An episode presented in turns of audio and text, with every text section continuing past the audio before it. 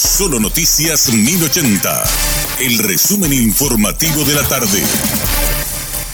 Hola, soy Richard Toñanes y este es el resumen informativo de la tarde. Con una marcha por la paz, familiares y amigos de Delio Morínigo recordaron los nueve años de su secuestro por el grupo criminal autodenominado Ejército del Pueblo Paraguayo. Morínigo fue raptado en el distrito de Arroyito, departamento de Concepción, el 5 de julio del 2014, cuando se disponía a disfrutar de su día libre junto con un grupo de amigos adentrándose en el monte para ir de cacería.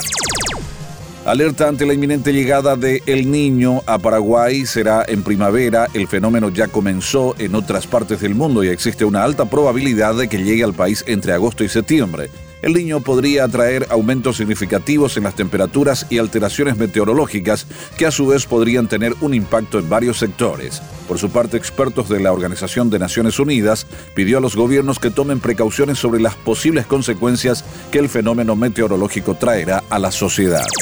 El comisario Hugo Díaz, jefe de investigación de Asunción, informó que la jueza Jennifer Isfran de Luque liberó a Elías Abel Ortiz Isfran, de 21 años, quien era el hacker más buscado por la Policía Nacional. El joven es indicado como líder de una organización dedicada al robo y a la reducción de celulares de alta gama y al momento de su detención se encontraba en inmediaciones del Mercado 4 incumpliendo con su prisión domiciliaria. Por su parte, la fiscal del caso Karen Chaparro manifestó que no tiene información oficial de que haya violado o no su prisión domiciliaria y que es facultad del juez disponer lo que considere pertinente. El futuro ministro de Educación Luis Ramírez anunció este miércoles que el actual jefe de gabinete de la comuna de Asunción, Federico Mora, será su viceministro de Educación Superior. Ramírez destacó que desde hace tiempo se encuentran en constante comunicación y trabajo con Mora, sobre quien dijo ser una persona capaz de llevar adelante propuestas de mejora para la educación universitaria.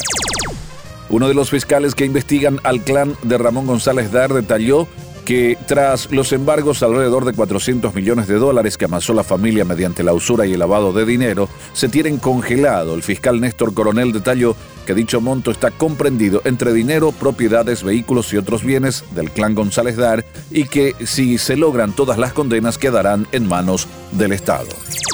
Un guardia cárcel que presta servicios en la Penitenciaría Regional de Ciudad del Este fue sorprendido por sus propios compañeros cuando intentaba ingresar de manera irregular 400 pastillas de Disomniland. No se descarta que la intención del guardia cárcel, Marcelo Augusto Dávalos, de 35 años haya sido vender a los reos este producto y que a su vez los mismos lo distribuyan en el interior de la penitenciaría. Si bien el Ministerio Público fue alertado de la situación, el fiscal de turno Manuel Rojas aclaró que no podría intervenir en el caso, ya que se trata de un medicamento autorizado por el Ministerio de Salud Pública. Sin embargo, las autoridades penitenciarias son los que deben tomar cartas en el asunto teniendo en cuenta sus reglamentos.